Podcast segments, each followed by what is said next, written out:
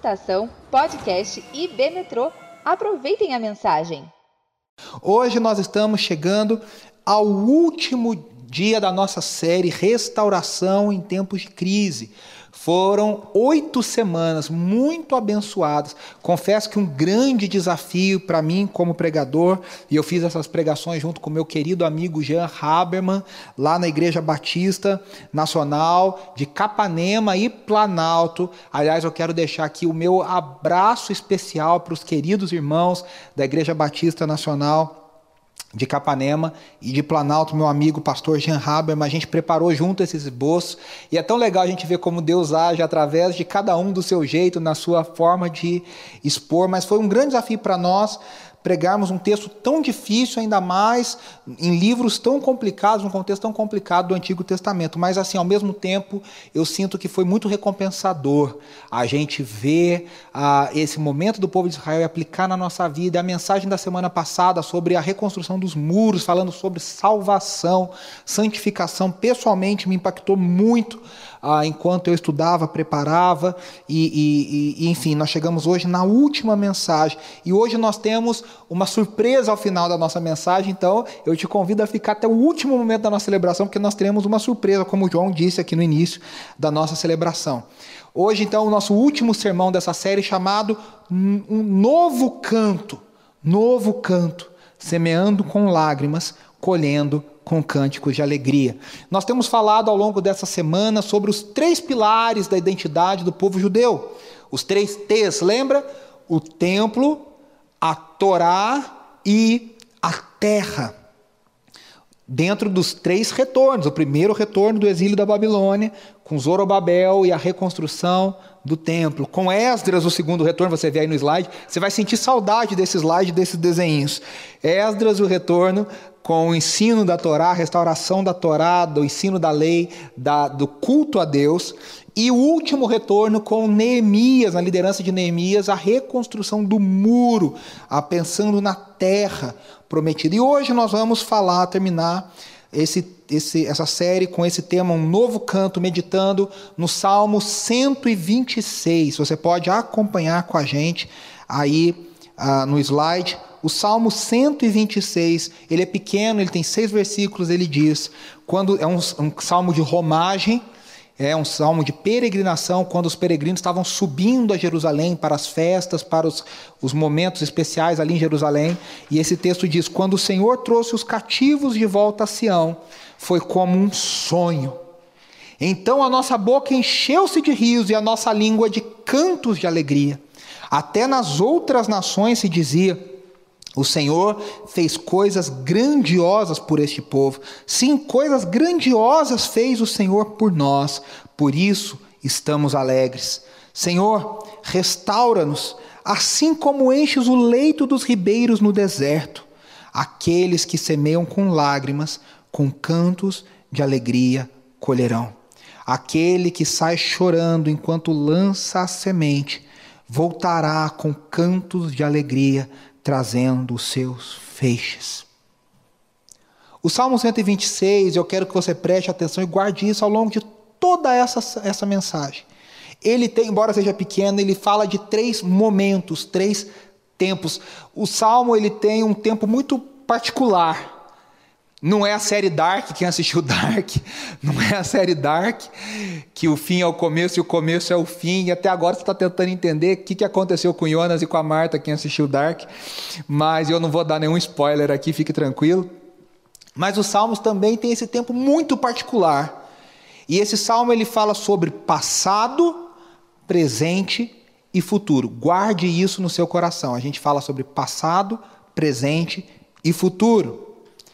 A primeira coisa que a gente vê aqui é o grande agir de Deus na história do povo, a libertação do exílio, nós temos falado sobre isso, o retorno a Sião. E aqui a gente precisa de novo amarrar tudo que a gente estudou nessas semanas através desse salmo, lembrando, primeira coisa, veja aí, Deus permanece em aliança com seu povo. O retorno do povo é o símbolo máximo de que Deus não desistiu da sua aliança com Abraão e com seu povo. Deus não desistiu da promessa feita a Davi de que não faltaria Davi um descendente no trono e que o filho de Davi seria então esse Messias, o rei vitorioso e poderoso. Deus permanece em aliança com seu povo, e o símbolo máximo, nós cantamos aqui na semana passada, a alegria de toda a terra, o símbolo máximo dessa aliança, desde a promessa a Abraão, passando por Moisés, passando por Josué, passando por Davi, é a cidade de Jerusalém, o Monte Sião. Muitas vezes Jerusalém e Sião são usadas como sinônimos nos Salmos e na Bíblia. Sião é o lugar aonde Deus habita, é onde Deus está. É onde Deus, é onde o céu toca a terra. Nós dissemos isso quando nós falamos do templo na mensagem 5. E Sião é o símbolo dessa aliança, a volta possível, a reconstrução do templo, a reconstrução, o, o, o ensino novamente da lei do Senhor e agora a reconstrução dos muros, a reorganização da cidade, da vida na cidade, com mais tranquilidade, com mais calma, a cidade protegida, isso mostra o favor de Deus para com Sião e Deus se lembrando da sua aliança. E aí nós descobrimos nesse salmo que quando eles voltam para Sião, foi como um sonho. E a boca se enche de riso e a língua canta cânticos de alegria.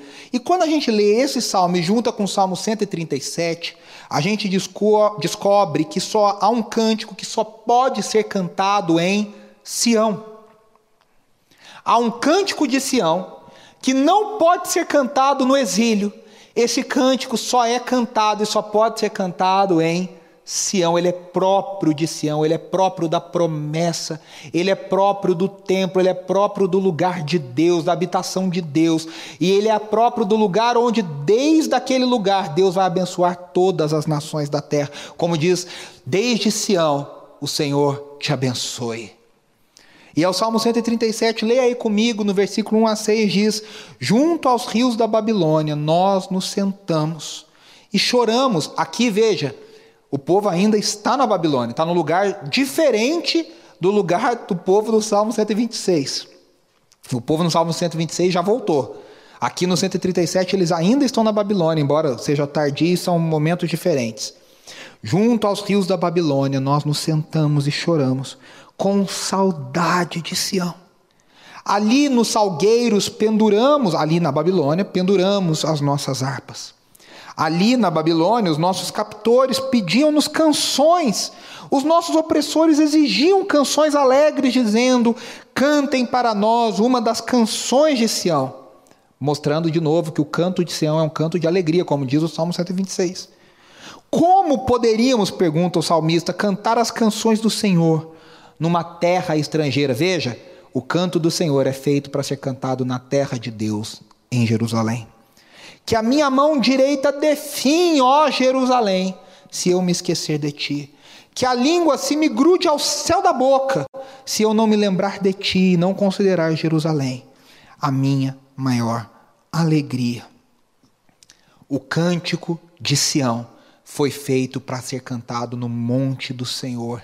A alegria de toda a terra, o cântico de alegria que enche a nossa boca de riso, que enche a nossa boca de de cânticos de alegria, que nos lembra da salvação do Senhor ao nos tirar do exílio babilônico. Nós temos dito, eu sei que o Jean tem dito isso, eu tenho dito isso aqui. Ao nos tirar do exílio, Deus lembra a salvação efetuada no êxodo. O exílio é um segundo êxodo. E esse cântico de Sião, essa libertação, essa celebração, para nós cristãos que estamos, como diz o Tim Keller numa das suas pregações, deste lado da cruz, esse evento é a salvação. Nós somos salvos, restaurados. Nós éramos escravos e fomos tirados do poder do pecado. do poder da morte. Nós estávamos mortos no nosso delito, diz o apóstolo Paulo em Efésios capítulo 2. E nós fomos, como diz o apóstolo Paulo em outro lugar, nós fomos tirados do reino das trevas e colocados no reino da luz. Para nós, a volta a Sião, aquilo que enche a nossa boca de riso e de alegria, aquilo que traz para nós um novo cântico, um cântico que a gente não conhecia, uma melodia que a gente não sabia, uma alegria que eu e você não conhecíamos foi a salvação. O ato soberano de Deus, poderoso de Deus, quando ele nos fez nascer de novo, trocou o nosso coração, trocou a nossa inclinação. Ele nos deu uma nova inclinação que agora ama a Deus. Ele escreveu a lei nos nossos corações. E aí nós vemos, vemos no ponto 2, foi como um sonho. Foi como um sonho. Isso aconteceu no passado. Lembra que eu disse sobre passado, presente e futuro? Nós estamos falando sobre algo que já aconteceu na nossa história, mas ainda é muito vívido. As marcas disso no nosso coração são que parecia um sonho. Era tão sonho que parecia, sabe aquele, eu não quero nem acordar, porque eu não quero nem me beliscar, porque vai que eu acordo. Foi inacreditável, era difícil, mas Deus fez, Deus cumpriu. A gente não conseguia prever, mas Ciro deu a sua palavra. Eu e você não conseguimos imaginar, mas um dia nós somos alcançados. Eu não sei se faz um ano, se faz dez anos, se faz 25, mas eu tenho certeza que você se lembra se você, como eu, nasceu num lar cristão e não lembra exatamente o dia, o momento, mas você se lembra de uma época onde a sua, a sua mente começou a entender, o seu coração começou a captar, e você sentiu que você, você percebeu que você era um pecador e você foi alcançado pela graça de Deus e você teve a consciência da graça poderosa de Deus sobre a sua vida. Ah, meus irmãos, o que que isso acontece? Versículo 2 diz, na parte A, que isso nos enche de alegria, como foi com o povo. No versículo 2, na parte B, isso brota louvores a Deus. A gente quer cantar, a gente quer louvar, a gente no, no, no, no, no ápice do primeiro amor, a gente quer levantar as nossas mãos e adorar a Deus e celebrar a Deus. A gente dá testemunho público para as pessoas que a gente conhecia. Olha o que Deus. A gente cantou hoje aqui na IB Metrô Declare entre as nações a sua glória, e entre todos os povos as suas maravilhas, porque grande é o Senhor. Existe um testemunho daquele que ama a Deus, daquele que foi liberto por Deus, alcançado por Deus, que agora quer contar a outro. Jesus muitas vezes no seu ministério fazia os seus milagres e dizia para a pessoa que foi alcançada: Olha, não fala nada, mas a pessoa não conseguia porque ela foi alcançada pela graça, era visível e ela precisava compartilhar. Vez após vez, Jesus dizia: Não fala nada, não fala nada. E os evangelhos contam que as pessoas não se aguentavam e contavam para todo mundo. Essa é uma desobediência santa das palavras de Jesus, do testemunho do que Deus fez.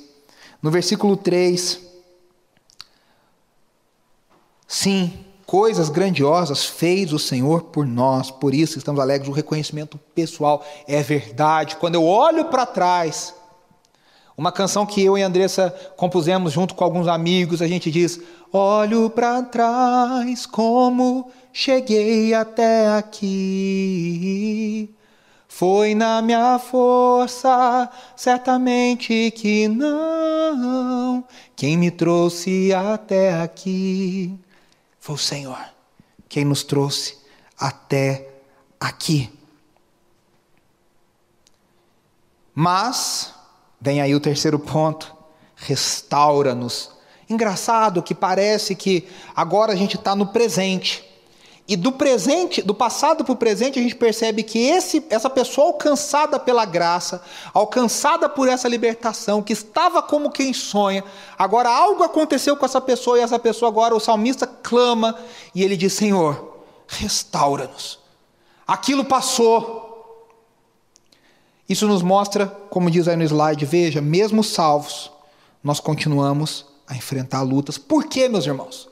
Porque nós temos dito vez após vez nessa série que nós já fomos salvos, mas ainda não, o reino de Deus ainda não veio na plenitude. É o reino inaugurado, mas não é o reino completado. Nós já fomos alcançados pelo Espírito Santo, mas ainda aguardamos o dia que seremos totalmente regenerados, transformados pelo Espírito, para estarmos com Jesus frente a frente, face a face. Então nós já sabemos as boas novas. E cá entre nós, nós temos boas novas muito maiores para celebrar do que a volta do exílio. Se o povo estava feliz pela volta do exílio, eu e você temos que estar muito mais felizes pelo que Deus fez em Cristo Jesus, que eles não sabiam, eles não conheciam, eles ainda aguardavam um descendente de Davi. Nós sabemos o seu nome, nós sabemos o que ele fez, nós, através das Escrituras, dos Evangelhos, nós temos acesso a isso transformados pelo Espírito. A lei para eles era, era a lei que eles deveriam guardar e conhecer e meditar, mas agora a lei está escrita nos nossos corações e nós temos muito mais motivos para agradecer. Mas nós já fomos alcançados por isso, mas ainda não na totalidade. Ainda enfrentamos lutas. Ainda enfrentamos perigos. Como nós falamos aqui, o verdadeiro perigo do exílio nessa série, assimilação, isolamento. Assim como o povo, quando volta para sua terra, não é mil maravilhas, vocês viram, a terra estava desolada, eles construíram o templo, eles cansaram, eles desistiram, os profetas tiveram que consolar e exortar. Nós vemos que Neemias e Esdras voltam, ensinam a lei, fazem, fazem, e você lê o final desses livros, é, é, é anticlimático. Porque o povo volta a desobedecer e fica um grande questionamento: quando isso vai acabar? Quando que nós teremos a lei do Senhor cumprida? E a resposta está em Jesus Cristo. Quando eu disse, a lei agora é escrita nos nossos corações.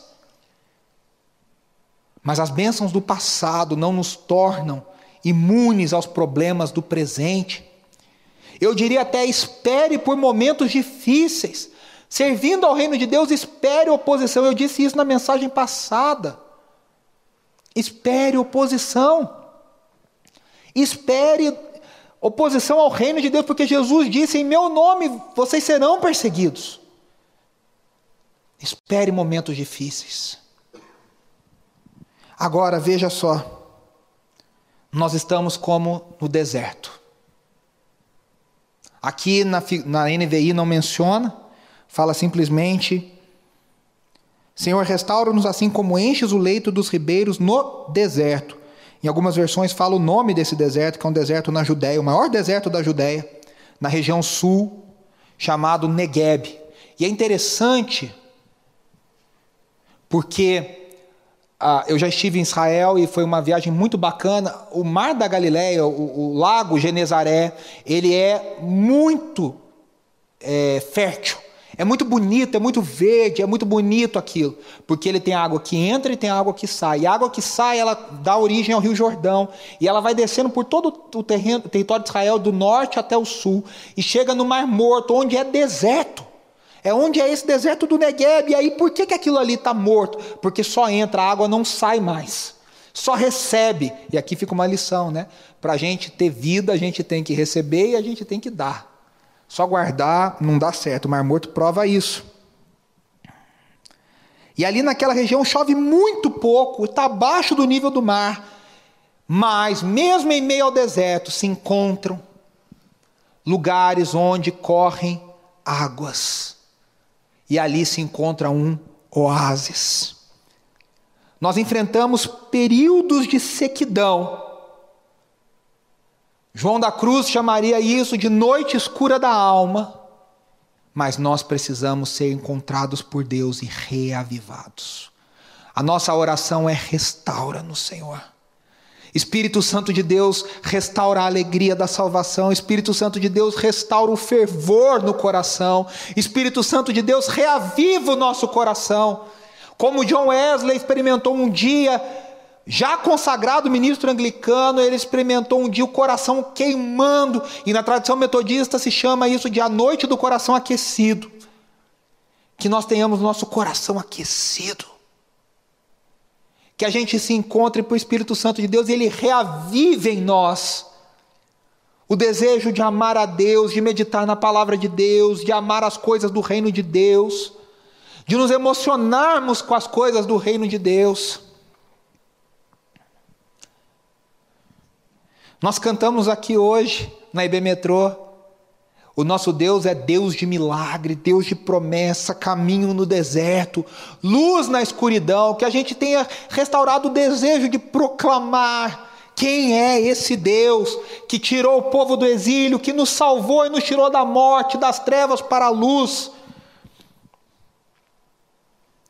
Nós precisamos ser reavivados, nós precisamos do fogo do Espírito Santo de Deus. A vida cristã não é vivida somente com a frieza da letra a vida cristã foi feita para ser vivida com a letra colocada dentro do nosso coração, com a palavra dentro do nosso coração, para que o nosso coração seja capturado. E quando eu falo coração, eu estou falando corpo e espírito, eu estou falando do ser humano inteiro, integral. Ele precisa ser capturado pelas maravilhas de Deus, pelo poder de Deus, pela grandeza de Deus. Veja, a gente sabe que está sofrendo a sequidão. O diagnóstico pode ser: estamos num período de sequidão. Mas não somos nós que nos restauramos. Aqui o salmista diz: restaura-nos, Senhor. É a ação soberana de Deus. Nós podemos orar, mas essa é uma ação soberana. Os grandes avivamentos da história vieram de repente. Os grandes avivamentos da história foram como Atos capítulo 2. Estavam reunidos e de repente um som como de um vento impetuoso encheu aquele lugar, e línguas como de fogo foram distribuídas. É de repente, não mais que de repente. Os grandes avivamentos e as histórias dos avivamentos são lindas na Inglaterra, na Escócia, na Holanda, nos Estados Unidos, no Brasil. Essas histórias são que, de repente, alguém começou a orar e, de repente, mais pessoas se uniram naquela oração e de repente, Deus começou a fazer uma obra poderosa. De repente, aquela virgem se viu grávida e de repente nasceu o filho de Deus, a raiz de Davi, o cordeiro que salvaria o mundo. De repente, é o agir de Deus, é a ação soberana de Deus. No quarto ponto,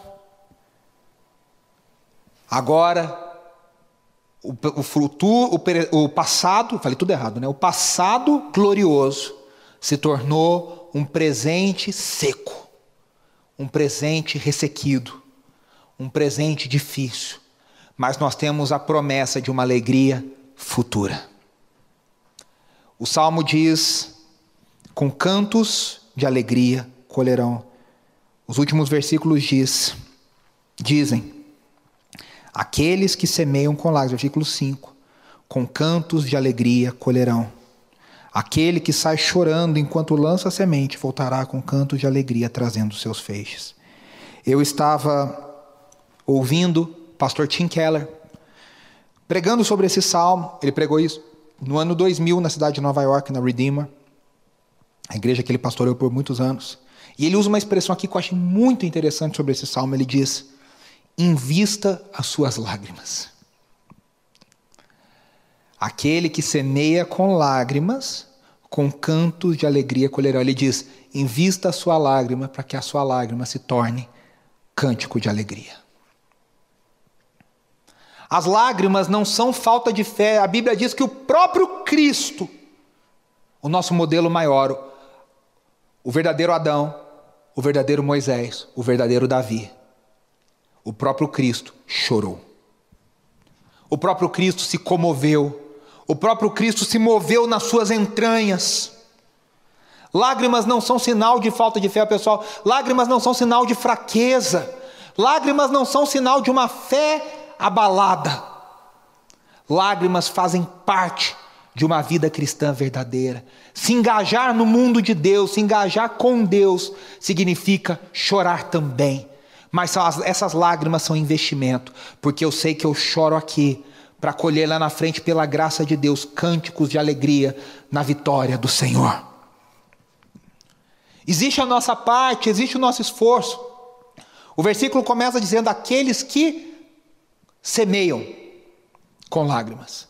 Eu preciso sair para semear, como diria a parábola do semeador, musicada pelo Guilherme Kerry, pelo uh, brilhante Sérgio Pimenta. Saiu o semeador a semear. O semeador tem que acordar cedo, o semeador tem que pegar a semente, tem que trabalhar, tem que escolher e tem que sair para trabalhar. Existe a nossa parte, a no, o nosso esforço. Mas, pela graça de Deus, pela ação soberana, parte da restauração e do reavivamento, a esperança nossa é que vai nascer cântico de alegria a partir dessa lágrima. Eu planto uma lágrima e Deus me devolve um cântico de alegria. Sabe aquelas notícias que são boas demais para ser verdade? Que você já ouviu várias vezes que não existe refeição de graça, e às vezes alguns lugares aí prometem dinheiro muito fácil. Olha, ganhe muito dinheiro sem sair da frente do computador. Você fala, cara, tem alguma coisa errada nessa história. A gente desconfia quando a esmola é demais. Mas aqui é a verdade. Por isso que a gente fica como quem sonha, por isso que a nossa boca se enche de riso quando a gente pensa nisso, porque a gente planta lágrima e a gente colhe cânticos de alegria. A espiritualidade dos salmos, a espiritualidade do redimido, a espiritualidade do povo de Deus é que ainda alcançados pela graça, mas não na completude, nós plantamos com lágrimas. O reino de Deus é plantado com a Jesus disse: "Bendito a mesma palavra que é dita lá no Salmo 1, feliz, bem-aventurado é aquele que chora, pois eles serão consolados. É essa perspectiva de eternidade, é essa perspectiva do povo de Deus. Lembre-se, o Messias já veio. No salmo aqui era expectativa: quem é o Messias? Mas nós já sabemos, mas nós ainda também aguardamos o seu reino final, o seu retorno final. Um cântico novo que flui das lágrimas. Nós cantamos aqui hoje: Enxuga as lágrimas, restaura os corações. Saiba que se você chora na presença de Deus, você está investindo as suas lágrimas para colhê-las eu não sei se é amanhã, se é mês que vem, se é nessa vida, meus irmãos. Mas nós temos a promessa na eternidade que nós vamos colher cânticos de alegria diante do Cordeiro de Deus. Ele é o vencedor e nós somos vencedores junto com ele. Caminhando para o final. Qual é a conclusão? Qual é a aplicação dessa palavra? Nós vivemos hoje olhando para o que Deus fez me alegrando, testemunhando do que Deus fez. Chorando, orando e investindo as lágrimas, como diz o Tim Keller. Orando e semeando, investindo, que nem na bolsa de valores, que nem o, o investimento financeiro que você faz. Você investe esperando receber algo mais, que seu dinheiro renda. Invista as suas lágrimas, olhando para o futuro, para a promessa de vitória do Messias, do Deus vencedor que voltará destruindo a morte, vencerá a morte, todos os seus inimigos, e nós estaremos com Ele, reunidos diante dEle, para sempre. Então, de novo, quando a gente olha para trás, veja aí no slide comigo. O que Deus já fez por nós em Cristo Jesus. O Deus que nos libertou do cativeiro espiritual, que é pior do que o cativeiro babilônico, que nos libertou da escravidão do pecado, do cativeiro de Satanás, nos tirou das trevas para a sua maravilhosa luz, perdoou a nossa dívida, mais do que Ciro perdoou os judeus, está escrito aí. Nos fez parte do seu povo, nos adotou na sua família, como diz Efésios 2, nos tornou concidadãos do reino de Deus. A gente olha para trás para tudo isso. Mas hoje a gente sabe que essa restauração não é completa. Eu e você lutamos com dificuldades com doenças, com problemas financeiros, com problemas mentais, com problemas familiares. E por isso nós continuamos clamando, Senhor, venha o teu reino. Por isso nós continuamos chorando, clamando, Deus, venha o teu reino. Deus derruba a injustiça, Senhor, acaba com a miséria, Senhor, acaba com a morte. Meus irmãos, se a gente não se indigna com a morte, com a miséria, com a injustiça, há algo errado dentro do nosso coração. Por isso que nós clamamos dizendo: Maranata, volta, Senhor Jesus, apressa a tua volta, Senhor. Então, enquanto esse dia não chega, a gente clama e semeia. Nós testemunhamos o reino de Deus. São, lembra que Jesus disse para os discípulos em Atos capítulo 1, versículo 8: "Vocês serão as minhas testemunhas em Jerusalém, Judéia, Samaria, até os confins da terra." Nós semeamos, ainda que chorando. Os mártires testemunharam, ainda que com a sua morte. E foi dito dos mártires: parece que o sangue desses caras multiplica, quanto mais a gente mata, mais nasce. Sabe o que é isso? A semeadura com lágrimas na igreja de Deus. E nós olhamos para o futuro, nosso último slide aí. Nós olhamos para a consumação, quando a restauração tiver sido completada. Quando nós vencermos o pecado, a dor, a morte. Quando nós recebemos um novo corpo, novos céus e nova terra. A visão cumprida de Ezequiel, a visão cumprida de Isaías, principalmente de Apocalipse 21 e 22, 1 Coríntios 15, quando nós seremos ressuscitados com Cristo, semelhantes a Ele. Eu vi descer do céu um novo, eu vi descer do céu um novo céu e uma nova terra, uma nova cidade, a Jerusalém celestial. Veja, esse povo ficou muito feliz e disse lá no Salmo 137 que a minha mão define se eu me esquecer de ti, ó Jerusalém. Que eu e você oremos e digamos sempre, Senhor, que, o meu, que a minha mão se define se eu esquecer da Jerusalém celestial, se eu me esquecer do teu reino. Maranata, vem Senhor Jesus, Senhor, eu quero a tua nova cidade, eu quero fazer parte do teu reino. Eu quero que o Senhor enxugue as lágrimas, restaure os corações. Nós olhamos para o Senhor e consumador da nossa fé. Meus irmãos, e a certeza que nós temos é que com as lágrimas de hoje, eu não sei quanto tempo essas lágrimas vão durar. Mas o fato é que um dia, um dia, os nossos, a nossa boca se encherá de riso e nós teremos um novo cântico. A igreja do Senhor Jesus já canta esse novo canto em antecipação. A igreja do Senhor Jesus, espalhada em cada canto da terra, canta um cântico de esperança, em antecipação, profetizando, declarando o canto do Senhor, o canto de Sião, porque nós já pela fé já estamos na Sião celestial. Hebreus nos garante, nós entramos pela fé, pelo sangue de Jesus, com confiança, não mais no Sinai, não mais no templo no Monte Moriá, não mais em Jerusalém, na Jerusalém terrena, mas agora nós nos aproximamos da Jerusalém celestial. E o meu coração e o seu coração devem ansiar pela Jerusalém, e na nossa boca já deve existir em antecipação o cântico de Sião, o cântico de esperança, o cântico que envergonha os deuses e os ídolos desse mundo, que expõe os ídolos desse mundo ao ridículo e que proclamam e declaram as maravilhas do nosso Deus. Aleluia! Aleluia! Aleluia! Que a nossa boca se encha de riso, que a nossa boca se encha com um novo cântico, o cântico dos remidos, o cântico que é cantado diante do Cordeiro de Deus, em Apocalipse 5 e 4 e 5, dizendo: Tua, Senhor, é a força, a grandeza e o poder. O cântico que encheu Maria quando ela recebeu a notícia da poderosa salvação e ela disse: A minha alma engrandece ao Senhor, o meu espírito se alegra em Deus. Seu Salvador que olhou para a sua serva e olhou para o seu povo e fez grandes maravilhas por ele que a nossa boca se enche do cântico do Senhor.